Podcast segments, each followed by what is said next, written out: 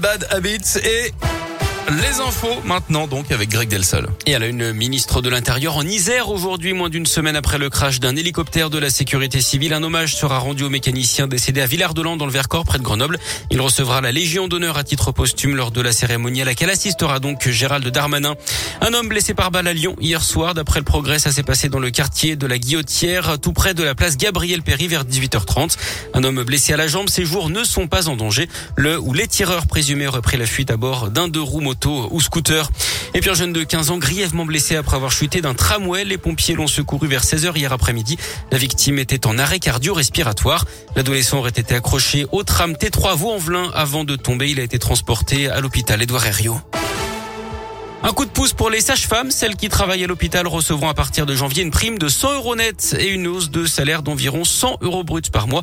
C'est ce qu'a annoncé hier le ministère de la Santé.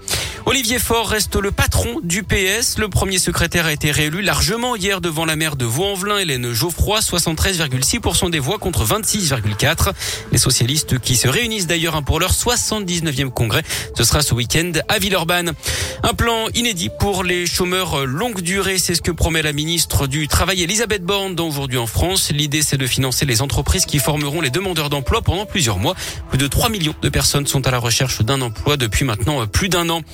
Le 7e art fait peau neuve à la Pardieu. Demain, l'UGC Cinécité Pardieu va inaugurer son nouvel espace. 18 salles, 3101 places, 3 niveaux, tout ça sur 15 000 mètres carrés. Il devient donc le cinéma le plus grand de Lyon. Reconstruit à neuf dans la nouvelle aile du centre commercial au niveau du foot court. Il se veut très spacieux, à commencer par l'accueil avec son atrium de 17 mètres de haut. Exit donc l'ancienne UGC qui datait de 1975. Place maintenant un espace épuré, contemporain, imaginé par l'architecte Alberto Catani. De nombreuses petites nouveautés sont au rendez-vous.